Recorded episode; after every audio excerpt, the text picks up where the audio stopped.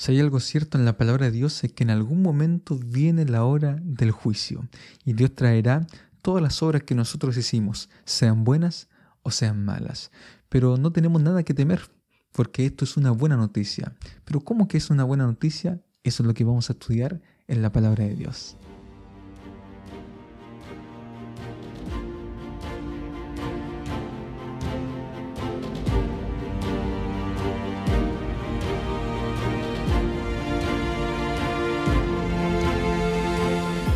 Todos, bienvenidos a Escuela Sabática Simple, les habla el pastor Esteban Díaz, nuevamente contento de poder estar compartiendo la palabra de Dios con ustedes y el título de la lección de esta semana es La buena noticia del juicio.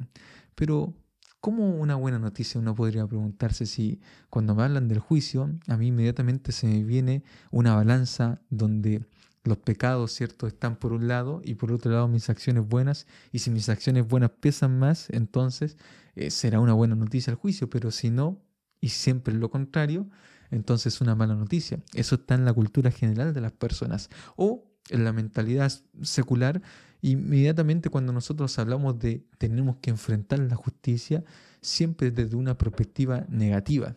O cuando nosotros viene la policía a nuestra casa o toca carabinero a nuestra puerta, inmediatamente uno se pregunta, porque en la justicia, ¿qué hice de malo? ¿Cuál fue el error que cometí? ¿En qué me equivoqué?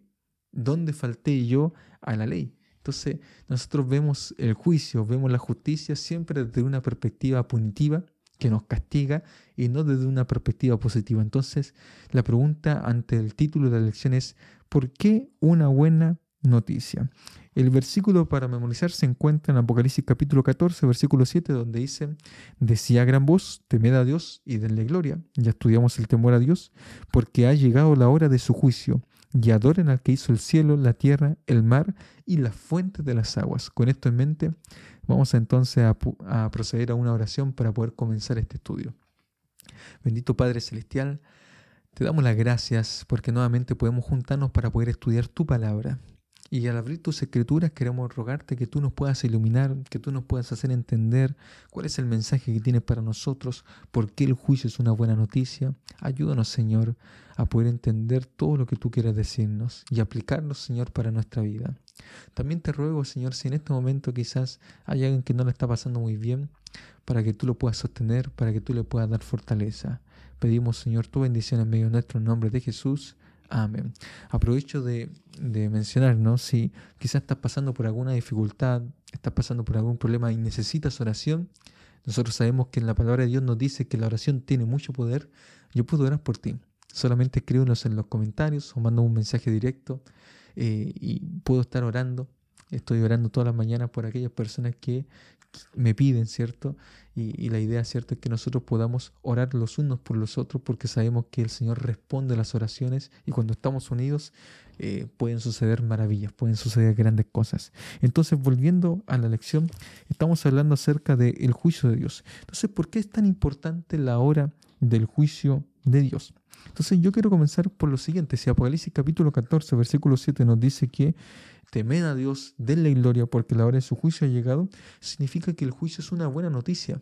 Vivimos en un mundo de pecado, vivimos en un mundo de injusticias, vivimos en un mundo donde constantemente vemos maldades por distintos lugares. Uno prende la televisión e inmediatamente salen las noticias malas. Mataron a alguien, asesinaron, violaron, eh, se cometió esta injusticia, hubieron estas estafas. Eh, las noticias están cargadas de aspectos negativos.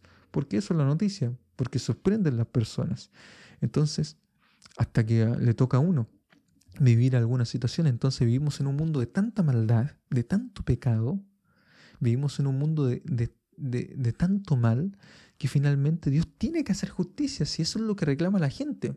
Entonces, cuando uno ve en la televisión, ¿por qué está enojada las personas? Porque quieren justicia. Justicia por mi hijo, justicia por mi familia, justicia por esta estafa, justicia por aquello, por el robo, qué sé yo, ¿no? La gente quiere justicia constantemente. Entonces, es bueno que llegue la hora del juicio, porque Dios viene con un juicio correcto.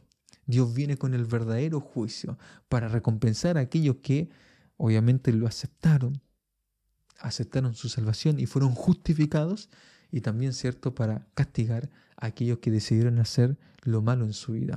Por eso el juicio es una buena noticia, porque nosotros mismos estamos pidiendo justicia frente a tanto mal que nosotros vemos en la sociedad. Entonces, hay otro aspecto acá que se nos menciona en Apocalipsis capítulo 14, versículo 7, que la hora de su juicio ha llegado, está muy ligado al Evangelio eterno. Vi volar en medio del cielo a otro ángel que tenía el Evangelio eterno, ya lo estudiamos también. Y el Evangelio eterno es justamente el juicio. Juicio y Evangelio van de la mano, van ligados. No lo podemos separar. El juicio es el Evangelio. ¿Me hago entender?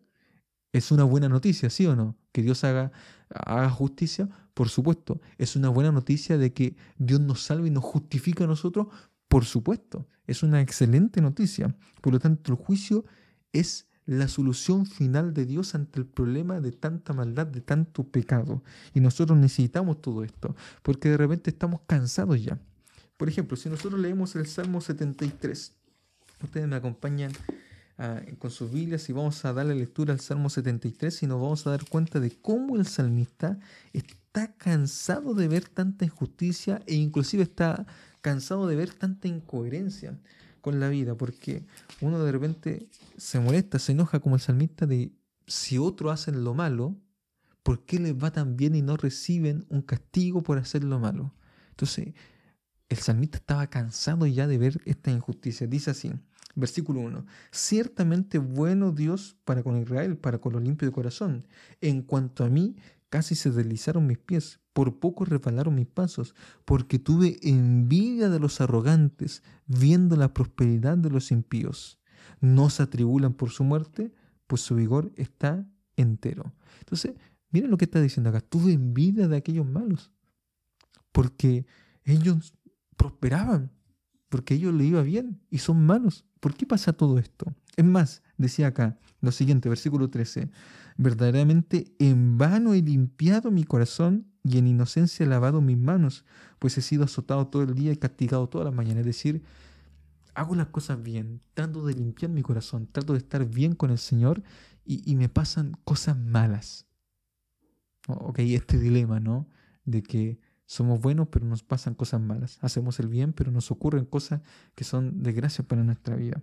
Entonces, me siento mal, dice él. Entonces, ¿cuándo él va a comprender? Versículo 15. Si yo, si dijera yo, hablaré como ellos, engañaré a la generación de tus hijos. Entonces, cuando pensé para saber todo esto, para comprenderte, todo esto fue duro trabajo para mí. No lo entendía, no lo comprendía. No comprendo por qué tanta maldad y por qué prosperan los impíos. Versículo 17. Hasta que entrando en el santuario de Dios, comprendí el fin de ellos. Entonces, el salmista nos dice que pudo entender todo esto cuando entró en el santuario y allí comprendió, allí entendió cuál es el fin de ellos. Porque en el santuario se hacía una obra de juicio. Y eso es lo, lo importante. Y una vez al año, que se llamaba el día de la expiación, el día de la purificación o el gran día del perdón, justamente se perdonaba, había justificación pero también aquellos que no estaban preparados eran exterminados de su pueblo, eran expulsados de su pueblo. ¿Por qué? Porque obviamente recibieron el castigo de sus propios pecados, de sus propias maldades. Entonces Dios es un Dios que hace justicia y viene a hacer justicia a esta tierra. Si para eso viene Cristo, ese es uno de sus propósitos, venir, ¿cierto?, a hacer justicia, acabar con el mal, con el pecado, con todas aquellas cosas que nos traen tristeza, dolor, sufrimiento, para poder darnos felicidad por toda la eternidad. Por eso es tan importante la hora de su juicio y que nosotros podamos estar preparados. Ahora, el juicio, dice el día lunes, ya pasando el día lunes, está ligado a la misericordia de Dios. ¿Por qué está ligado a la misericordia de Dios? Apocalipsis capítulo 20, versículo 12. Nosotros vamos a leer lo que nos dice acá, la palabra de Dios. Entonces dice acá, y vi a los muertos grandes y pequeños de pie ante Dios Fíjense la, visión de, de, Juan. Vamos a leer el versículo 11 para que entendamos la visión.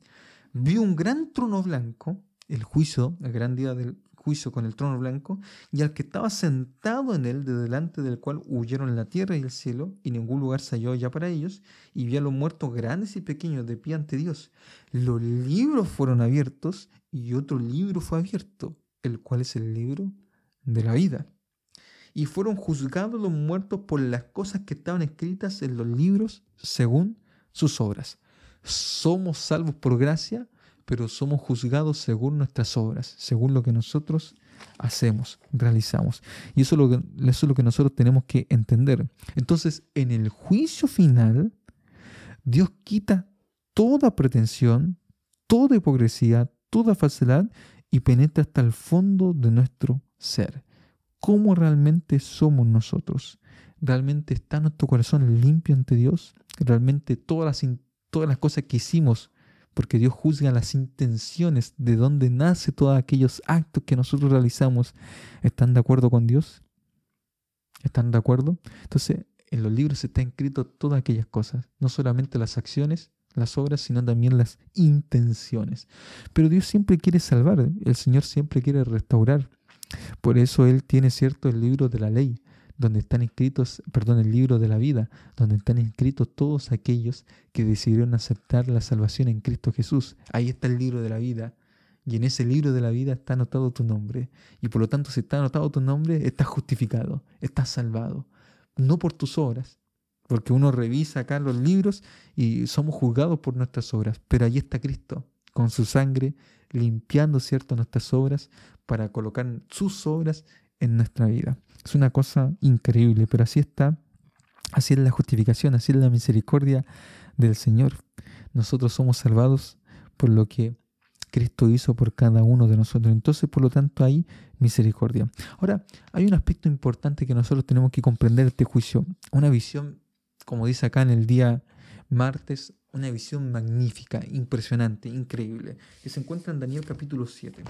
Entonces, Daniel capítulo 7 es el centro del libro de Daniel. Y nosotros sabemos que Daniel significa Dios es mi juez. Por lo tanto, el tema del juicio es lo central del libro de Daniel. Entonces, dentro de la estructura del libro de Daniel, el capítulo 7 es el centro, es el corazón del libro de Daniel. Y dentro del capítulo 7 los versículos 13 y 14 del libro de Daniel son el corazón del corazón, pues, o sea, son el centro del centro. Y eso es lo que nosotros tenemos que prestarle atención.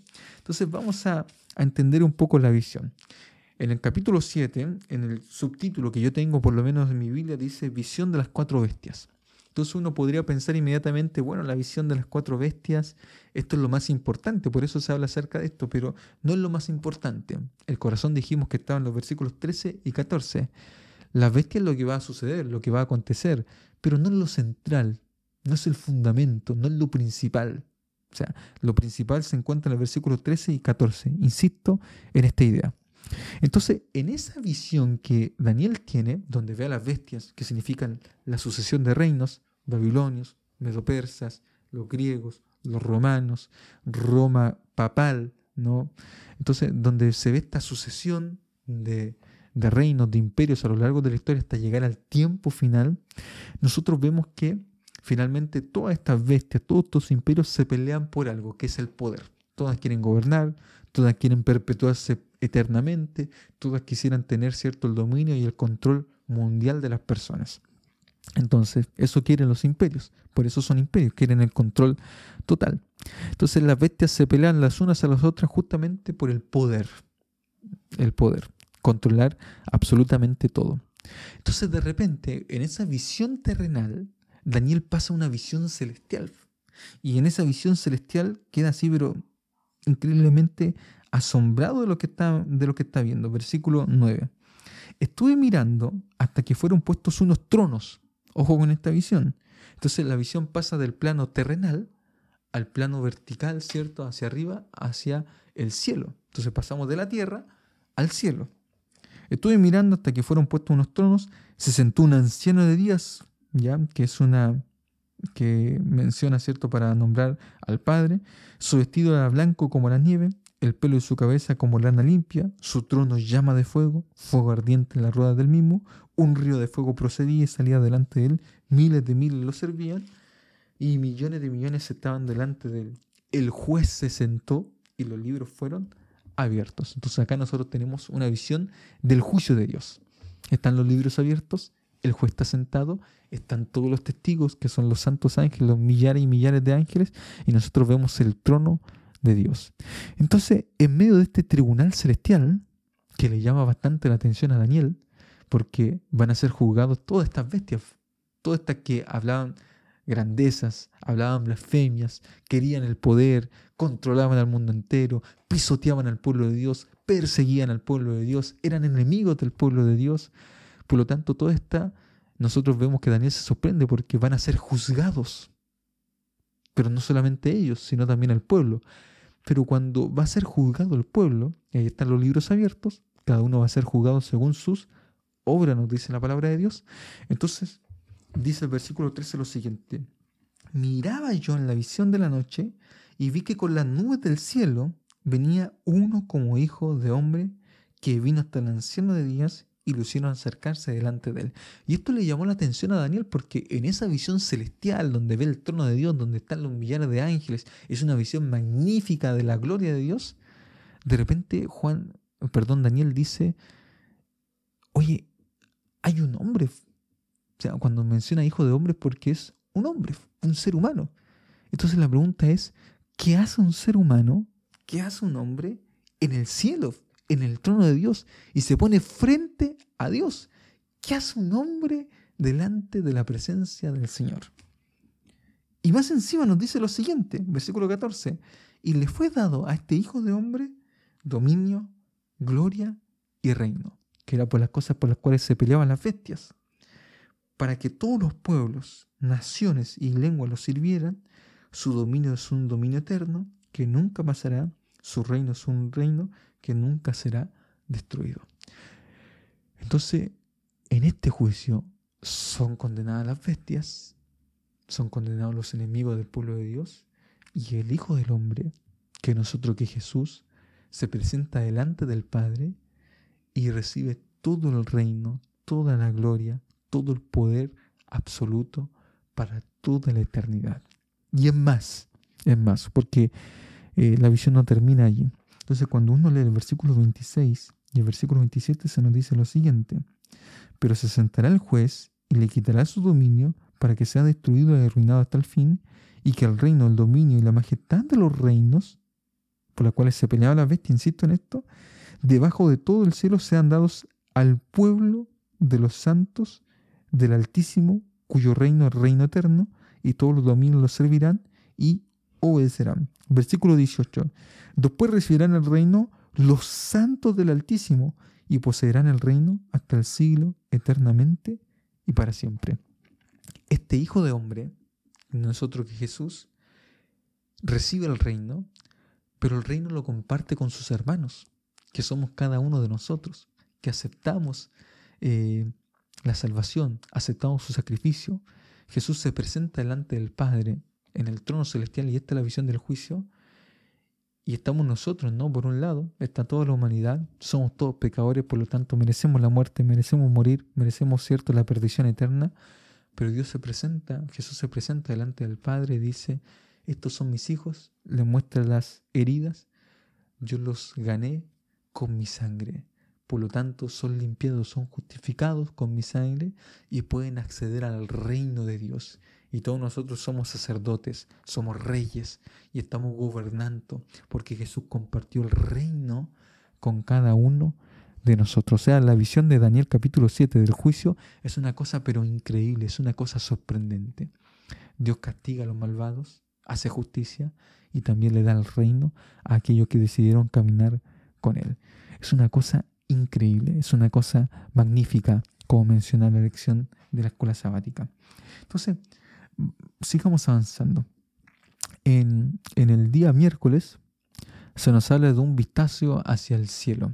Entonces Juan, en, en el Apocalipsis, volvemos al Apocalipsis, Apocalipsis capítulo 4 en esta ocasión, nosotros vemos que se le dice lo siguiente a Juan en visión.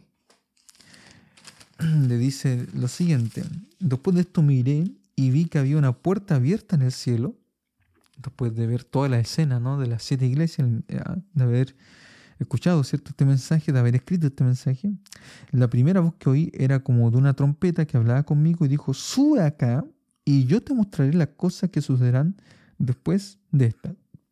¿Después de qué cosa? Bueno, después de las siete iglesias. Sube acá y te voy a mostrar, ¿no? ¿Qué va a acontecer después. Entonces, ¿qué es lo que va a pasar después? Entonces nosotros vemos que en el capítulo 4, versículo 2 al 4, se lee lo siguiente. Al instante estando yo en el Espíritu, vi un trono establecido en el cielo y en el trono uno sentado.